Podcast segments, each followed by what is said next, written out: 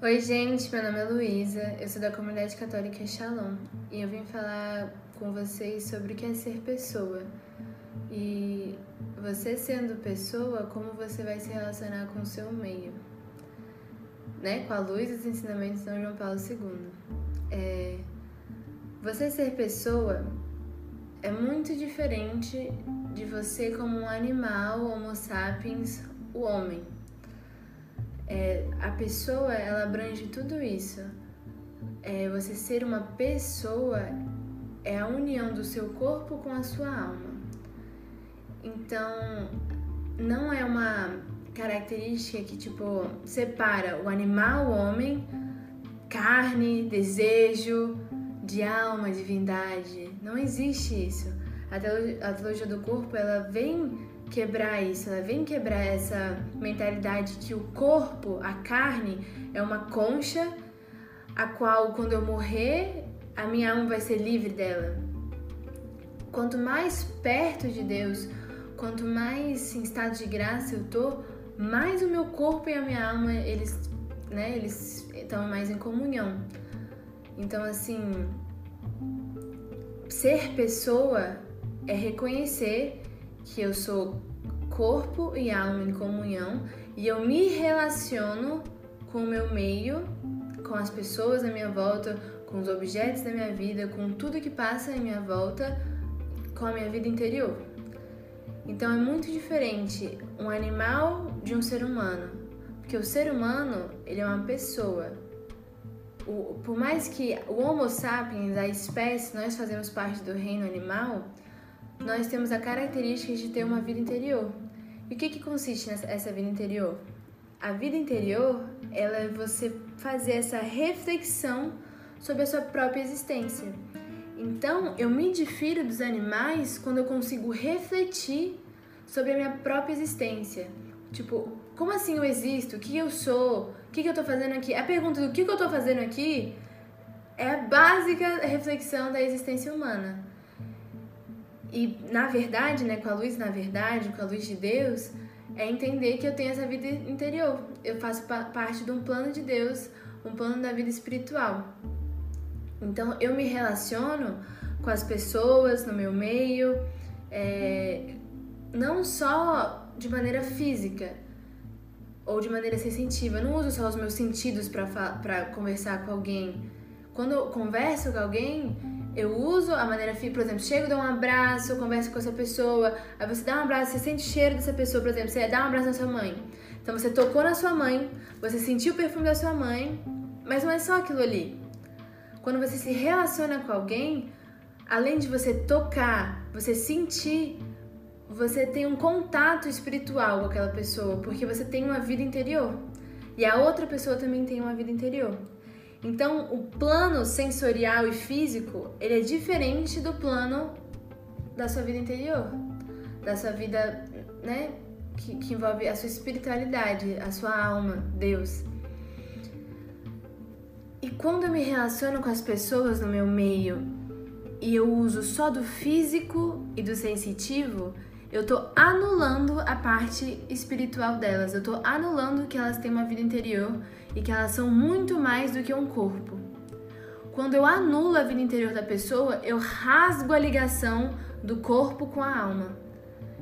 Então, quanto mais perto de Deus eu tenho que estar unindo meu corpo com a alma e ser pessoa é unir o meu corpo com a minha alma e me relacionar externamente, me relacionar com a minha realidade, com a minha vida interior, quando eu me relaciono com a minha realidade e as pessoas que estão na minha realidade, eu me relaciono só de maneira física e sensitiva, eu tiro delas a vida interior. Eu tiro delas a alma delas. Eu, eu tiro delas a, a, essa filiação de Deus, porque Deus se faz pai na nossa vida por meio da união do nosso corpo e da nossa alma. Então, para eu poder conceber que as outras pessoas são pessoas também na minha vida, eu não posso excluir que tanto o físico e o sensitivo existem, o meu corpo ele existe, mas também a minha alma existe e eu também devo me relacionar de maneira é, eterna com as pessoas. A gente vai chegar lá. Mas quando eu me relaciono com as, com as outras pessoas e eu tiro, né, essa o aspecto da alma, eu uso essas pessoas como objeto. E São João Paulo II, ele, né, no Amor e Responsabilidade, que é um livro de base para a teologia do corpo, ele ensina pra gente que existe o sujeito e o objeto na nossa vida. A nossa realidade é composta de sujeitos e objetos. E preciso eu, na minha escolha, definir sujeitos e objetos. Eu preciso me definir, eu como pessoa, eu sou, suje, suje, eu sou sujeito claramente definido como filho de Deus. Então, se eu, como pessoa, sou um sujeito claramente definido como filho de Deus e me relaciono com a minha realidade de forma interior, por que, que a outra pessoa que está do meu lado também não é assim? Por que, que a outra pessoa é só uma carne? É só um, um, um objeto de uso que eu posso usufruir, trocar, eu posso desconsiderar, não escutar, eu posso anular, eu posso matar. Por que, que outra pessoa é só um objeto? Se eu me considero sujeito da minha vida, protagonista da minha vida, a outra pessoa, será que ela também não faz parte de um protagonismo na vida dela? Também faz parte de um plano de Deus? Então, assim, eu preciso colocar também as outras pessoas na minha vida como sujeito da minha vida e sujeito da vida delas, sujeito do plano de Deus. As outras pessoas também são protagonistas, cada um na sua realidade. Mas a gente precisa se relacionar como sujeitos então eu não posso sujeitar alguém a ser objeto, porque eu estou usando da, da minha posição para tirar a parte espiritual dela. Porque aí eu vou estar me relacionando com ela só de maneira física ou sensitiva. Que é o que acontece nos namoros, que é o que a gente vê no relacionamento, assim, de relacionamentos desordenados. E essa relação de sujeito e objeto, ele também traz a relação de meio e fim, e prazer de Deus, diferente de qualquer outro prazer sem ser de Deus. Então, eu como sujeito, eu sou um fim. Eu não sou só um meio. Se eu pego meu carro e eu quero ir pro Shalom, a minha finalidade é chegar no Shalom. Então concorda que eu não preciso de carro, não preciso de moto, não preciso de ônibus, não preciso de bicicleta, eu posso ir andando, não importa o meio que eu uso. Se eu atingo a minha finalidade, basta eu cheguei no Shalom. E o que a gente faz com as pessoas hoje é isso. Eu uso uma pessoa como o objeto, ela se torna um meio da minha ação. Então basta eu atingir a finalidade, que é o prazer, eu me sentir bem, que é o que o utilitarismo prega, eu ter o prazer como fim. Então basta eu usar essa pessoa como meu meio e atingir o meu objetivo, isso vai me dar prazer, tá tranquilo. Só que Deus não convida a gente a viver dessa maneira. Deus convida a gente a ter as pessoas como um fim. Então, o meu meio ele pode ser qualquer plano qual eu uso para que eu atinja as pessoas como meu fim. Então, as minhas ações, elas devem visar as pessoas como um fim. Então, eu tenho que ter finalidade nas pessoas. Então, o que eu faço no meu dia a dia, eu tenho que saber que aquilo ali é pro outro. O meu corpo é para o outro, as minhas ações são para o outro. É a partir disso eu não vou estar usando as pessoas como um meio, mas sim como um fim. E é o que difere o prazer de Deus para qualquer outro prazer. O prazer de Deus, ele não é ruim. O prazer, ele não é ruim. Mas basta você saber usar ele como meio e não como fim.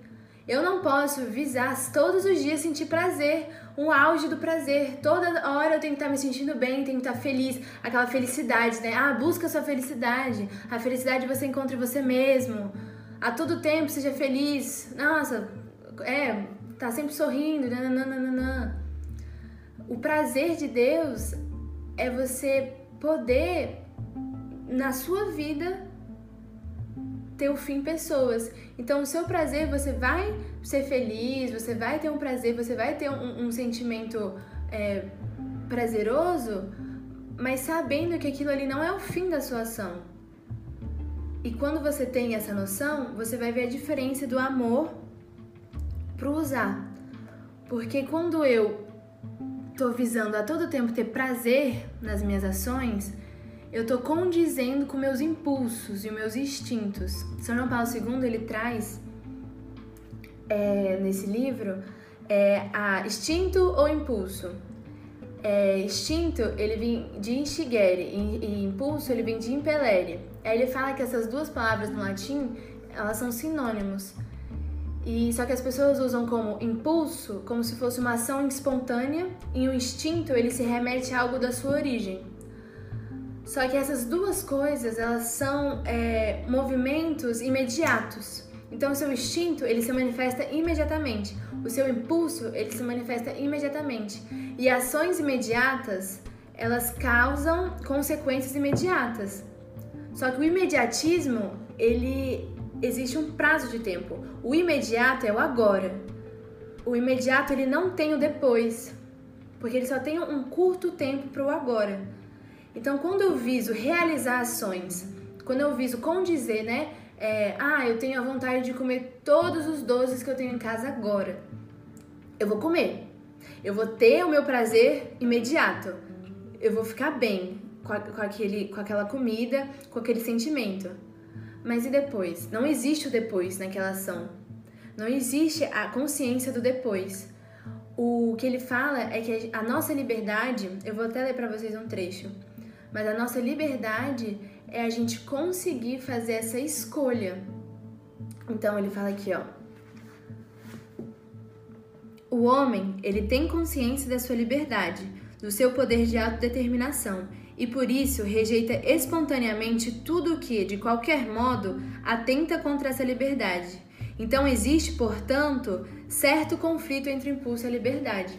O que ele está falando aqui é que nós, seres humanos, nós temos consciência do que é um atentado contra a nossa liberdade. Então a gente rejeita tudo que não nos faz livre. Então se o, se o impulso ele me torna escravo, o meu instinto, o meu impulso, ele me torna escravo de um momento imediato, se eu preciso realizar aquela ação naquela hora, eu perco a liberdade de escolher qualquer outro movimento a não ser aquele, aquela necessidade de ter prazer só naquele momento. Então, a liberdade em Deus, a liberdade que São João Paulo II fala aqui, é eu ter a consciência de poder escolher além do meu impulso, além do meu instinto, que é esse prazer de Deus. É eu ter essa noção que o meu fim não é o prazer, mas sim um meio. O meio e o meu fim vai ser a minha ação do eterno. Então, enquanto o impulso e o instinto é uma ação imediata, a liberdade é você escolher por algo eterno, é escolher por algo que tem uma consistência e uma coerência na sua vida mais para frente. E quando eu consigo escolher pelo eterno, isso é amor. E é aí que se resume basicamente a teologia do corpo é, nesse livro, né, que ele está trazendo nesse conceito, que eu escolher pelo eterno é eu escolher o amor. E aí isso vai ficar no próximo vídeo, mas é, né, vamos meditar sobre o que foi falado aqui e o desafio desse vídeo é como a gente tem que se relacionar com as, as pessoas em nossa volta como sujeitos da nossa vida, a melhor coisa que faz né, a gente se unir como pessoas, como filhos de Deus, é a comunhão. Então, a gente vai propor um desafio para vocês, o canal está propondo um desafio, que é comungar, viver a Eucaristia mais de uma vez na semana. Então, se você já viveu a Eucaristia todo domingo, você vai escolher pelo menos mais um dia para você viver a Eucaristia. E é isso, gente. E sobre o amor, né? Vai ficar para um próximo vídeo. Mas eu peço que vocês rezem é, diante disso. Para quem tiver mais né, vontade de se aprofundar nesses conceitos, é esse é o livro que eu estava falando. E fiquem com Deus. Muito obrigada. Tchau, tchau.